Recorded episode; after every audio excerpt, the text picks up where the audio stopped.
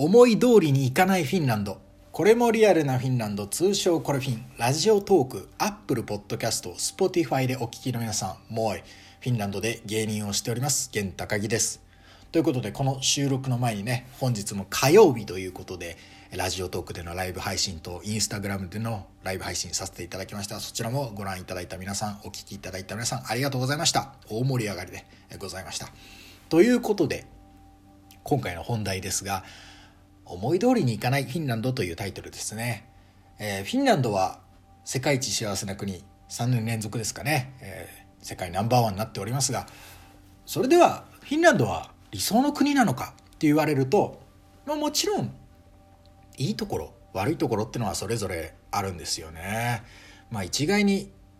全てが完璧な国っていうのはまだこの世にはないんじゃないでしょうか。まあ、いいところ悪いところそれぞれありますがまあそれでも例えばワーク・ライフ・バランスとかねそういう感覚の話で言うと、まあ、日本よりはあちょっと苦労が少ないかなとは思うんですけれどもそれでもやっぱり日本の方がいいなって思うことはねいろいろあります。そして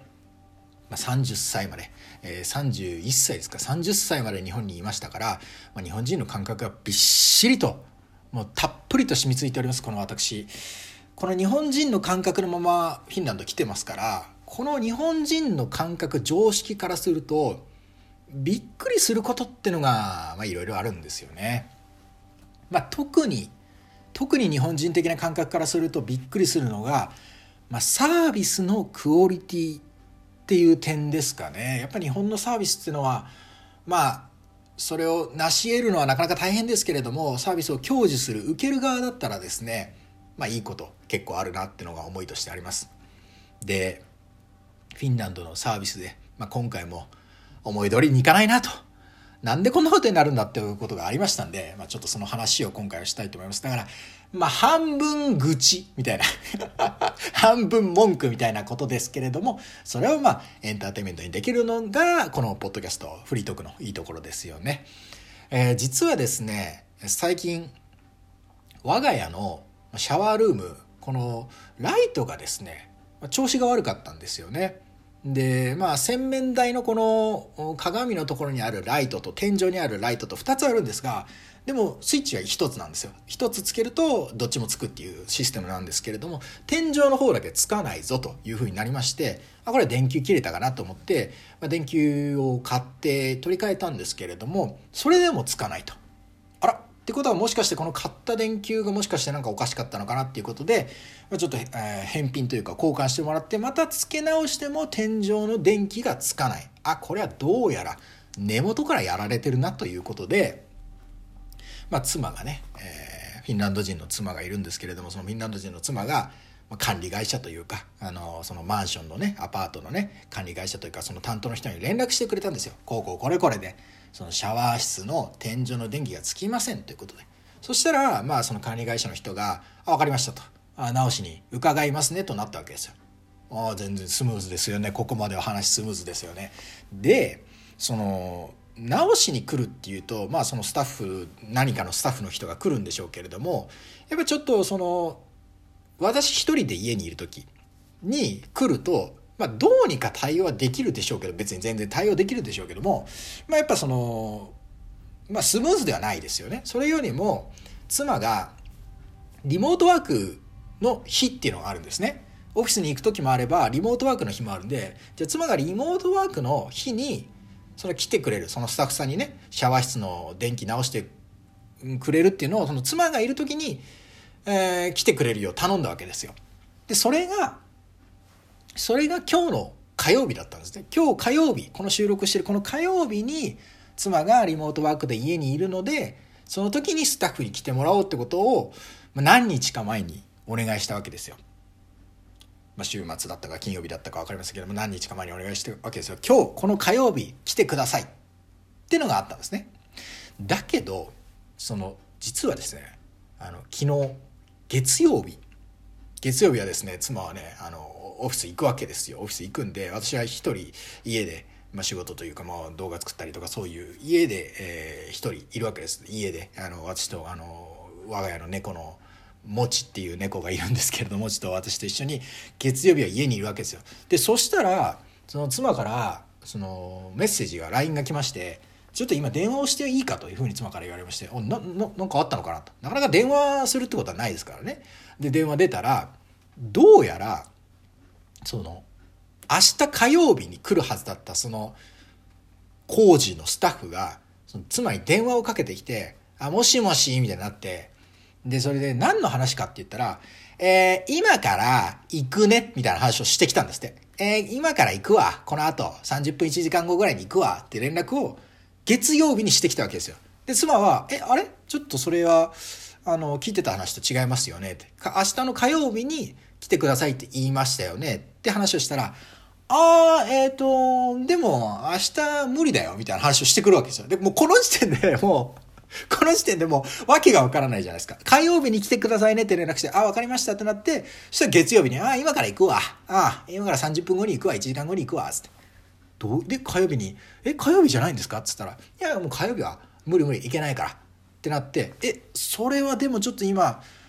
まあいや、私はいるわけですけど、妻としては、でも、家にね、自分がいる時に来てくれた方がスムーズだからってことで、あ、ちょっと今日は、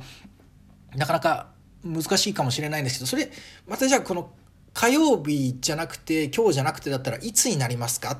てそのスタッフの人に聞いたら、いや、それはもうね、もうめっちゃ先になっちゃうと思うね、みたいなこと言ってくるわけですよ。で、ここまでなんか、謝りがないわけです。すいません、明日、明日にね、お話いただいてたんですけれども、ちょっと今日じゃないといけなくなっちゃったんですよ。これ、こちらの不適合なんですけど、とかっていうのは日本のスタイルじゃないですか。もしあったとして。っていうか、言語道断だけどね、火曜日に来るって言っただろうがいになるんだけど、それ、でもせめて、あ、すいません、ちょっと我々のミスでですね、みたいなことだったらわかるんですけど、いや、え、もう、めっちゃ先になっちゃうよ、みたいな。どう、どういう、どういうテンションなのか知らないけど。それで、まあ妻もね、まあ優しいですから、あ、それだったら、じゃあまあまあ、まあ俺もいるわけですから、一応いるわけですから、まあじゃあその、月曜日、今日この後、来てくれますか？みたいな。っていう状況になっちゃったわけです。だから、それで、あの、まあ俺に連絡をしてきたわけですよね。で、まあ別に、その、いいんですよ。全然、どうにでもなると思うんですけど、でも、その、そこっていうよりも、明日だったんじゃないの？みたいな話になるじゃないですか。その、別に、ね、スタッフの工事の人が来たら別に対応できるし、実際ぶっちゃけすぐ終わったんですよ。もう本当になんか、あの、外国人の、フィンランド人でもない外国人の方が来て、英語でなんか、ハローみたいな感じで来て、で、ガーって直して、なんか、完了しました thank you みたいなつって帰っていったんで、もうぶっちゃけ、まあ、まあ10、10分15分ぐらいのもんだったわけですよ。で、なぜか床に、そのシャワー室の床に謎のネジがめっちゃ落ちたんで、この、このネジは何のネジなんだよみたいな、でかいネジがボトンって落ちたんで、これで完了なのかみたいな。まあそこら辺もフィンランドらしさを感じましたけれども、まあ、そういう問題っていうより、いうよりは、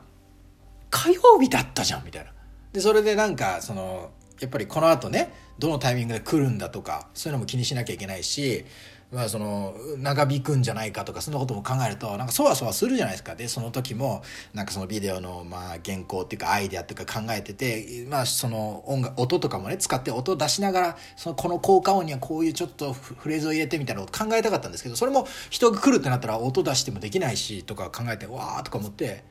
で結局まあその本当に10分15分30分ぐらいしたらそのスタッフが来てやったわけですけど。うんびっくりですよね。だからその に日本だったらありえないでしょ。火曜日に来るっつってんだから。火曜日に来るっつってしかもその水曜日でいいですかとか後の日ならわかるけど前もって月曜日にあ今からなんだ。しかも1時間後とかに行くんだけど行けるみたいな。友友達？友達と話してんのかなみたいな。でもねこういうその予約がもう向こうの都合でめっちゃ変えられるとかってのはね割とこれ、割とあるあるなんですよね。なんかその、めっちゃ珍しいことではないっていうか、まあもちろん、もちろんね、フィンランド人って結構、まあ時間守るタイプ多いですし、あの、電車とかもまあある程度予定通りに来ますから、バスとかも予定通りに来ますから、ある程度ね。そんな時間に対してね、その、なんか、おおらかというかね、そういう感じでもないんですけど、なぜかこの、私たちがそのカスタマーとかお客さん側になると、あ、ちょっと、あ、無理になっちゃったわとかっていうのが、なんか今日ミーティングあのねあのこの何時であのお願いしてたもんですけどあ無理になっちゃったんで変えますみたいなのが結構あるんですよね。でその時もなんか大変申し訳ありませんっていうムードあんまないですよね。あの、あの、変えるからね、あの、よろしくね、みたい な。どうしてそのテンションでいられるんだって感じしますけれど、そういうのがね、割とあるんですよ。そうするともうちょっと日本人の感覚からするともう、おいおいおいってなるでしょ。何言ってんだよみたいな。許されないだろうみたいなのあるんですけど、しょうがないですよ。フィンランドですから、これは